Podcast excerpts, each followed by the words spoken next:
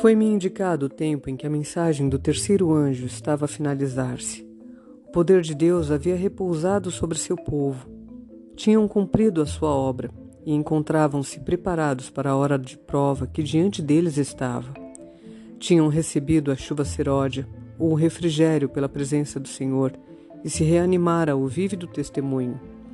A última grande advertência tinha soado por toda parte e havia instigado e enraivecido os habitantes da terra que não quiseram receber a mensagem. Vi anjos indo aceleradamente de um lado para o outro no céu. Um anjo com um tinteiro de escrivão ao lado voltou da terra e referiu-se a Jesus que sua obra estava feita e os santos estavam numerados e selados. Então vi Jesus que havia estado a ministrar diante da arca a qual contém os dez mandamentos, lançar o incensário. Levantou as mãos e com grande voz disse: Está feito. E toda a hoste angélica tirou as suas coroas quando Jesus fez a solene declaração: Continue o injusto fazendo injustiça, continue o imundo sendo ainda imundo. O justo continue na prática da justiça e o santo continue a santificar-se, conforme Apocalipse capítulo 22, versículo 11.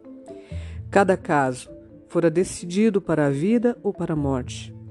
Enquanto Jesus estivera ministrando no santuário, o juízo estivera em andamento pelos justos mortos e a seguir pelos justos vivos.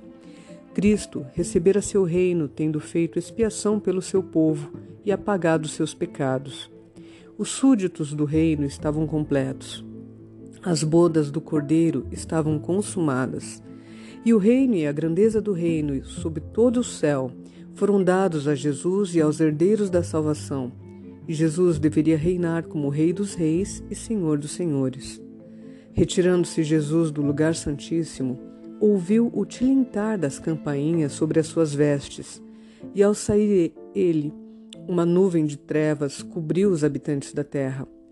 Não havia então mediador entre o homem culpado e Deus que fora ofendido. Enquanto Jesus permanecera entre Deus e o homem culposo, achava-se o povo sob repressão. Quando, porém, ele saiu de entre o homem e o Pai, essa restrição foi removida e Satanás teve completo domínio sobre os que, afinal, se não arrependeram. Era impossível serem derramadas as pragas enquanto Jesus oficiava no santuário. Mas terminando ali a sua obra e encerrando-se a sua intercessão, nada havia para deter a ira de Deus, e ela irrompeu com fúria sobre a cabeça desabrigada do pecador culpado, que desdenhou a salvação e odiou a correção. Naquele tempo terrível, depois de finalizada a mediação de Jesus, os santos estavam a viver à vista de um Deus santo, sem intercessor. Cada caso estava decidido, cada joia contada. Jesus demorou um momento no compartimento exterior do santuário celestial e os pecados que tinham sido confessados enquanto ele esteve no lugar santíssimo foram colocados sobre Satanás, o originador do pecado, que deve sofrer o castigo deles. Segue aqui uma nota dos compiladores em referência ao grande conflito. Este sofrimento de Satanás não é nenhum sentido, não é em nenhum sentido uma expiação vicária. Como indicado no capítulo anterior, como substituto do homem e penhor, a iniquidade dos homens foi posta sobre Cristo.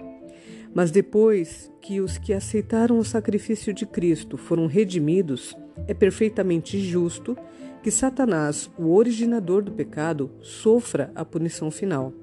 Como diz a escritora, ao completar-se a obra da expiação no santuário celestial, na presença de Deus e dos anjos do céu e do exército dos remidos, serão então postos sobre Satanás os pecados do povo de Deus, e declarar-se-á ser ele o culpado de todo o mal que os fez cometer.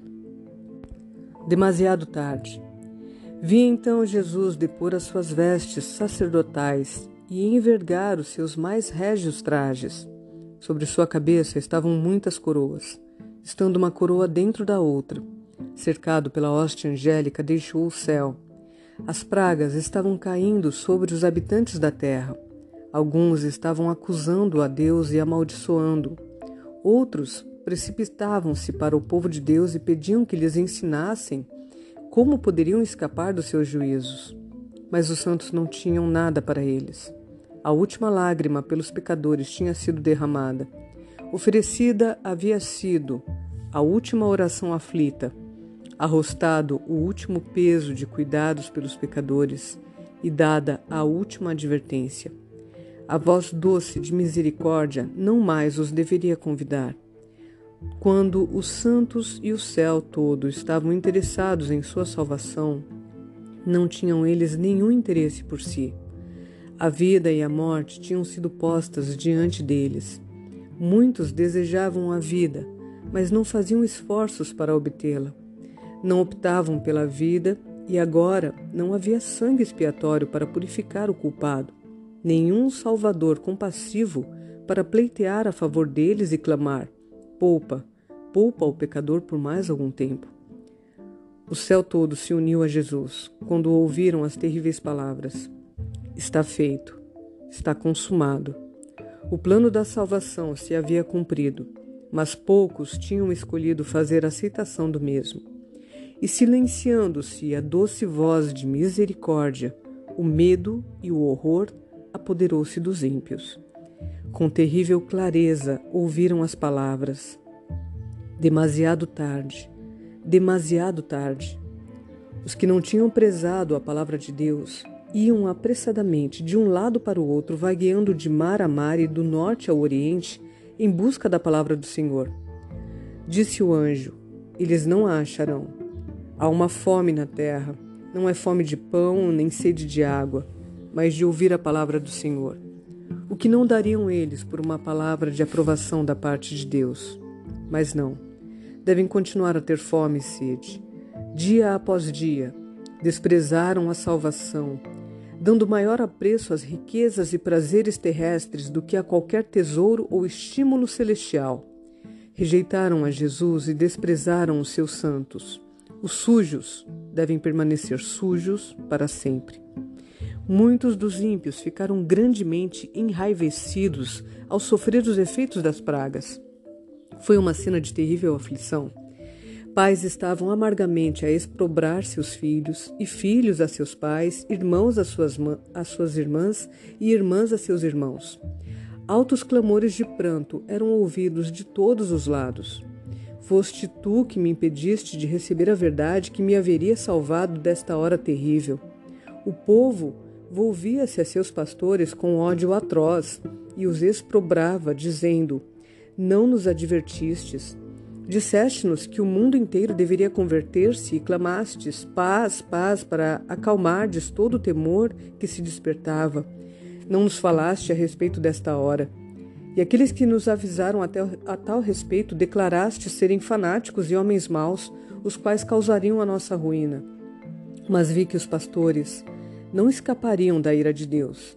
Seu sofrimento foi dez vezes maior do que o do seu povo.